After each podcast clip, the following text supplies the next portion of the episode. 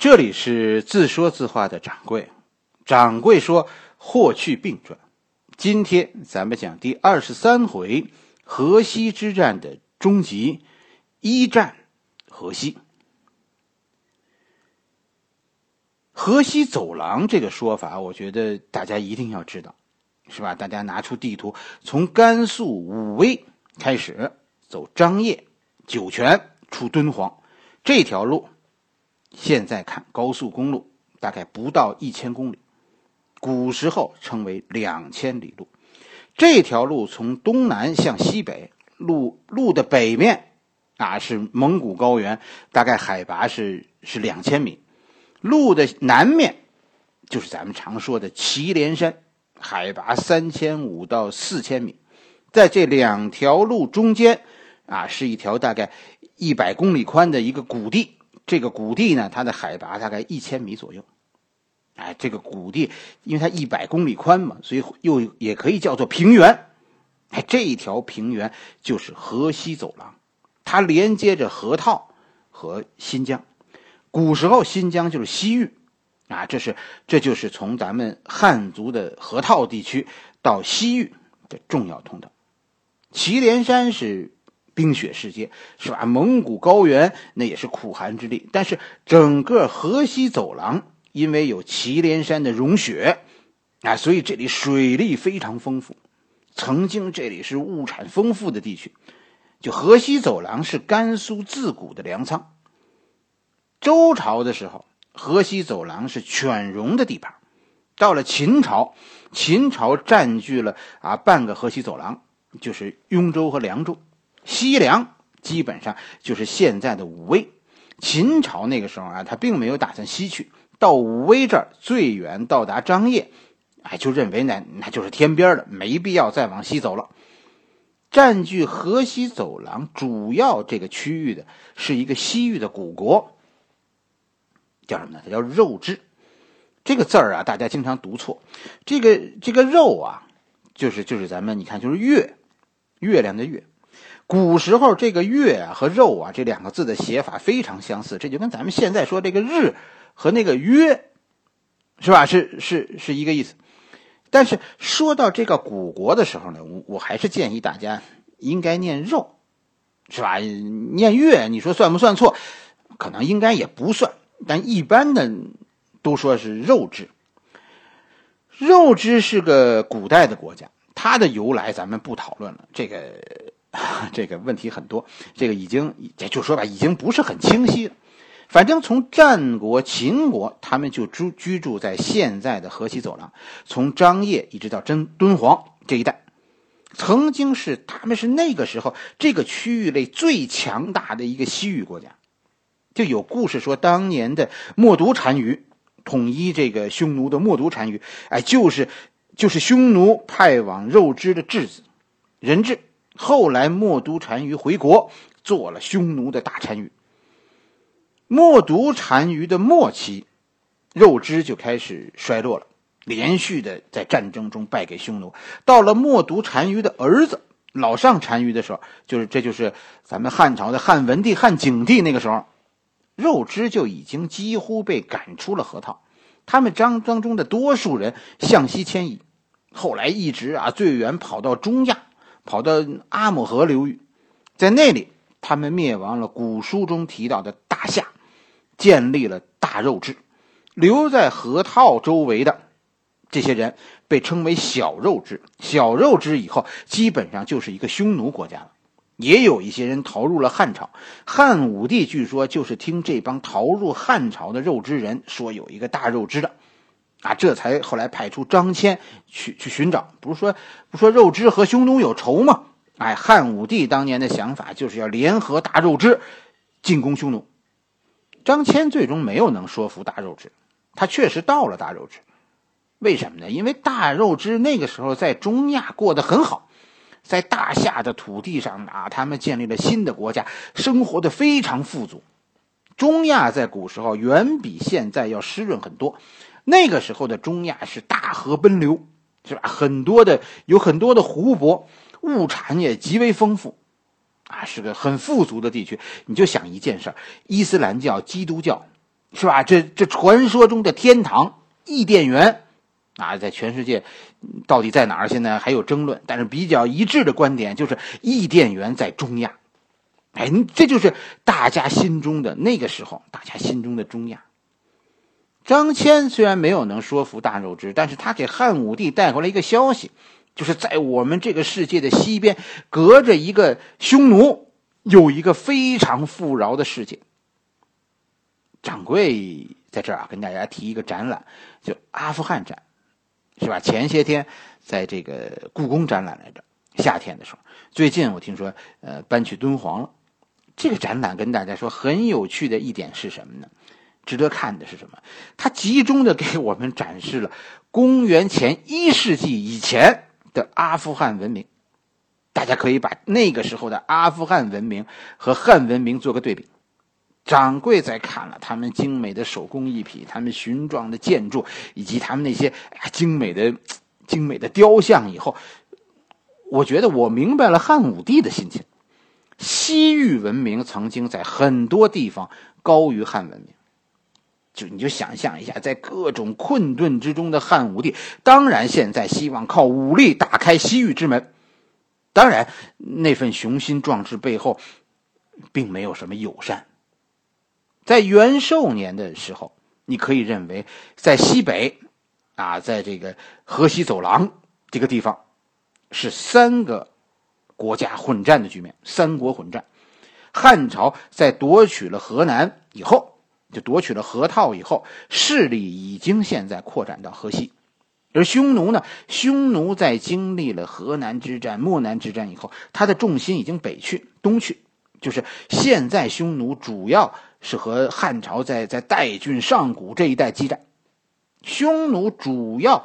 的主力这一向漠北向王庭靠拢，这样在西北方向上，原本的河套地区、河西走廊这一带的这些匈奴的小单于，是吧？就一一大堆呢，大概几十个、二十几个、三十几个，这些小单于的，就以这个浑啊浑邪王为主的这些小单于，就就有一种自立的倾向，而且呢。而在这个混邪王的西边，啊，和和这个敦煌接壤的新疆这边，当时还有第三股势力，这就是乌孙。乌孙以后是匈奴的一个噩梦，就是这样。在从这个元寿元年开始，在河套地区就形成了一个三家争夺的局面：汉、匈奴王庭和乌孙。争夺的核心就是这个浑邪王，浑邪王是吧？打算要脱离左贤王的王庭，匈奴王庭要独立。这个时候的汉朝和乌孙还不挨着，中间隔着浑邪王。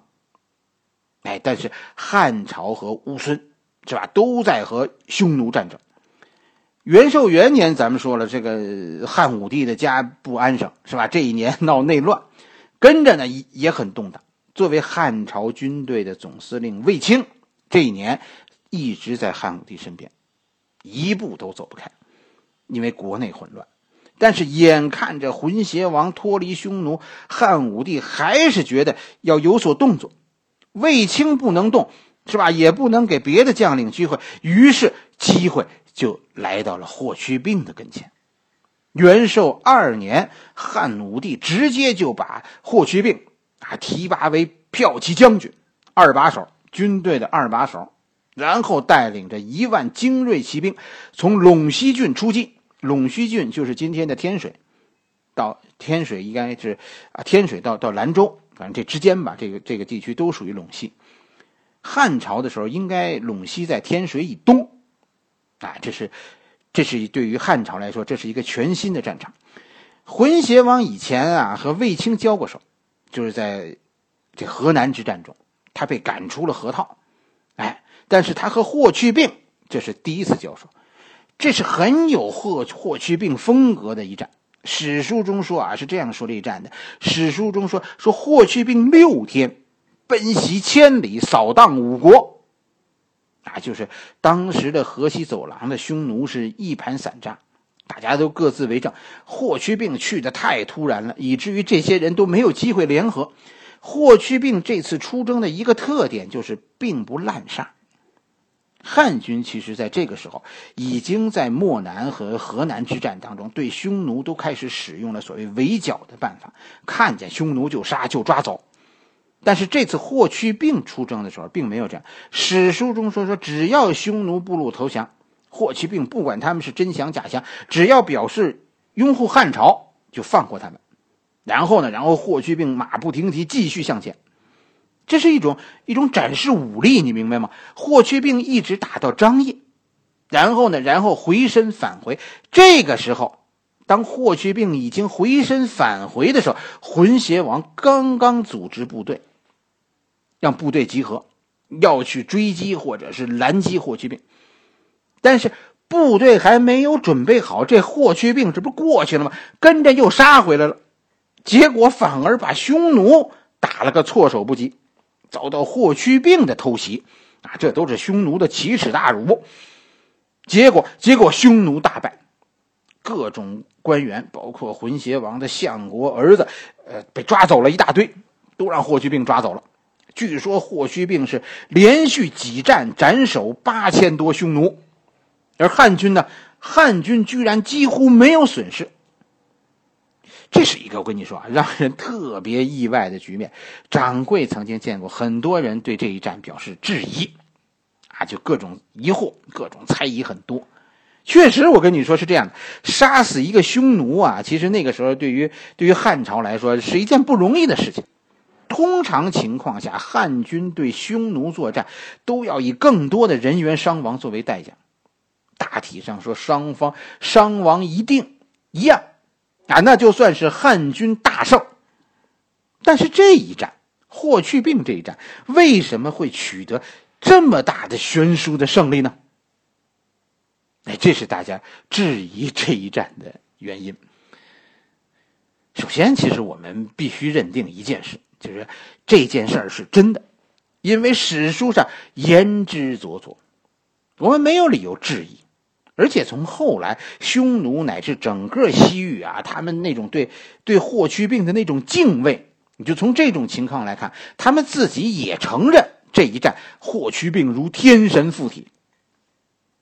霍去病不但杀了很多匈奴，抓了很多匈奴，最重要的是，你看霍去病从这儿我们看霍去病这个人，霍去病很会装神弄鬼啊，他把匈奴当时祭天的一个金人给拿走了。啊，就是这样。掌柜是觉得和卫青相比啊，这霍去病的道道更多。这怎么句话呢？咱们老说这霍去病是职业运动员，这其实就意味着霍去病受到过更好的教育。难怪后来汉武帝喜欢他。卫青其实咱们看他算是一粗人，这是个骑奴出身，你说他能有什么学问？所以卫青打仗的时候就是打打杀杀，士兵们喜欢他，愿意跟着他就能立功。但是大家以后去体会啊，将领们并不是特别喜欢卫青。我要是军校毕业，我也不服这种靠裙带关系的长官。卫青打仗也确实就是这样。我们看到过说说卫青使用什么计谋吗？大家想想，其实没有。你你说他有什么手段？似乎也没有，是吧？就是砍人。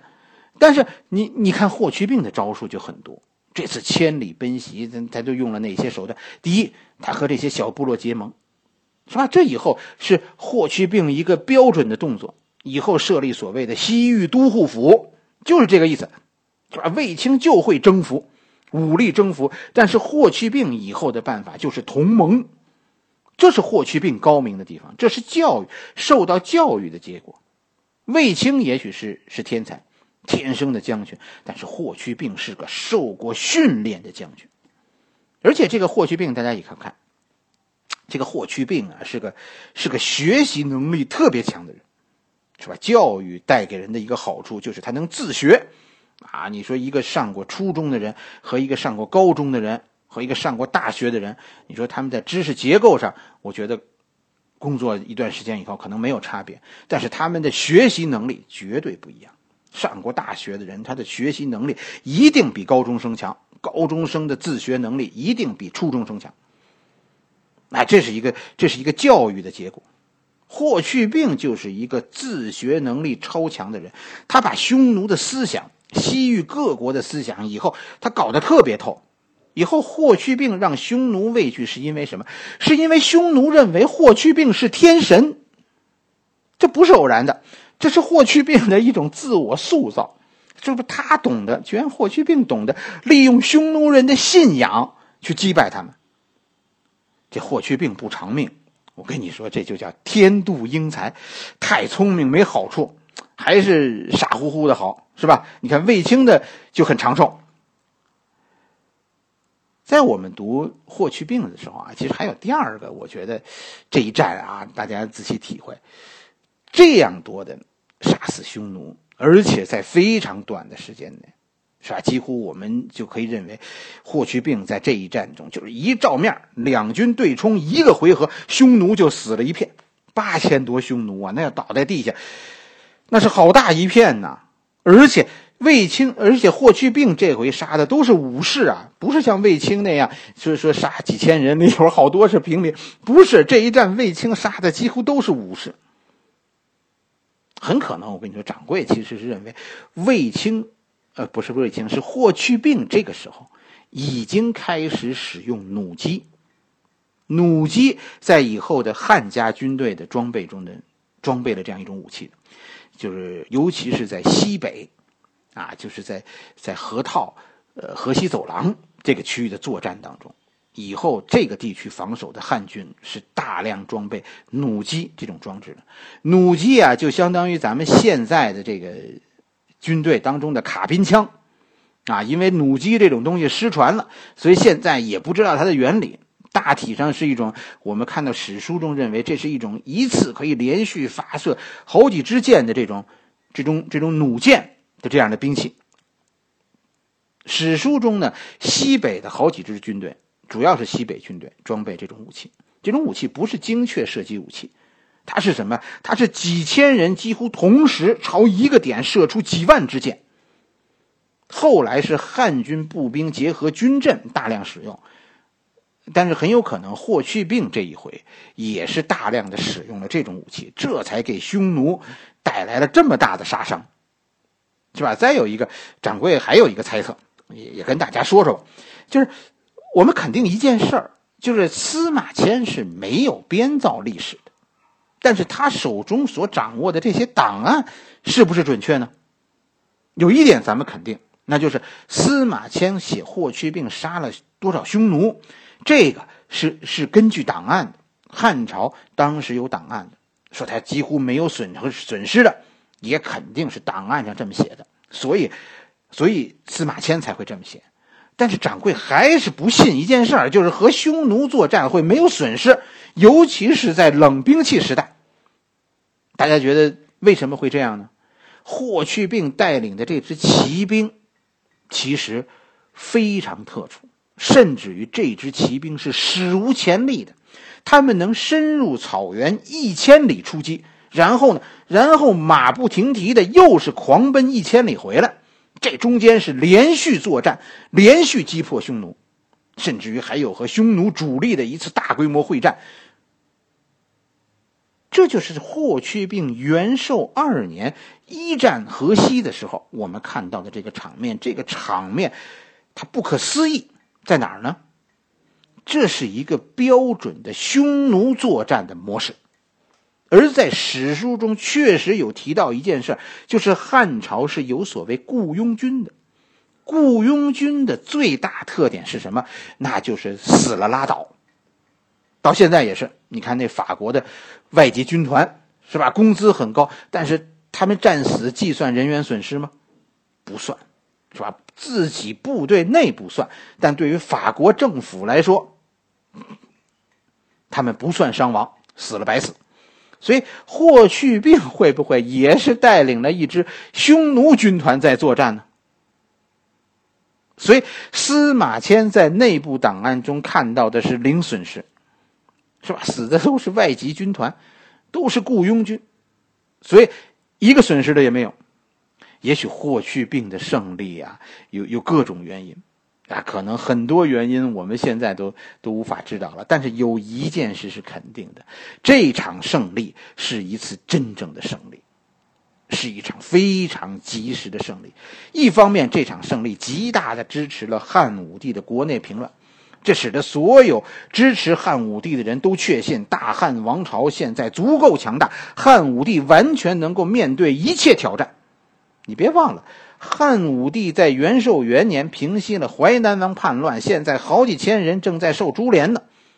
在卫青作为军队总司令不得不关注国内事务的时候，霍去病的凌空出现让大家眼前一亮。同时，这次胜利成功的粉碎了匈奴在元寿二年的一次大规模协同作战。史书中确实记载了一件不同寻常的事，就是这个时候。霍去病出击的这个时候，就是匈奴左贤王的儿子。这个时候正在河西走廊四处活动，他来的目的就是要团结河西走廊的匈奴，就是浑邪王这帮这帮人出兵，从西部骚扰汉朝。但是他刚到，这各种活动还没展开呢，就遭到霍去病是当头棒喝。于是，在夏季和秋季。左贤王确实发动了一场大规模的进攻，在代郡和雁门关这一线，匈奴再次突破汉家防线，但是在东部、在西部，匈奴都没有能配合左贤王作战，最终这场战役只能是左贤王又一次无功而返。汉武帝现在不怕，准知道你不敢南下，是吧？这些地方你抢抢好了，你还有什么好抢的？你都抢过那么多遍了，随便吧。贤王十分愤怒，最终这种愤怒让他做出了一些出格的事情，导致匈奴的再次分裂。这就是下一回咱们要给大家讲的第二次河西之战。左贤王的故事啊，咱们现在看他是越来越尴尬了。他的演出现在完全得不到喝彩，甚至于到最后都没有观众了。汉武帝不看，其他匈奴也不感兴趣。哎，这种一个人的孤独表演，越是卖力气，越像是一个笑话了。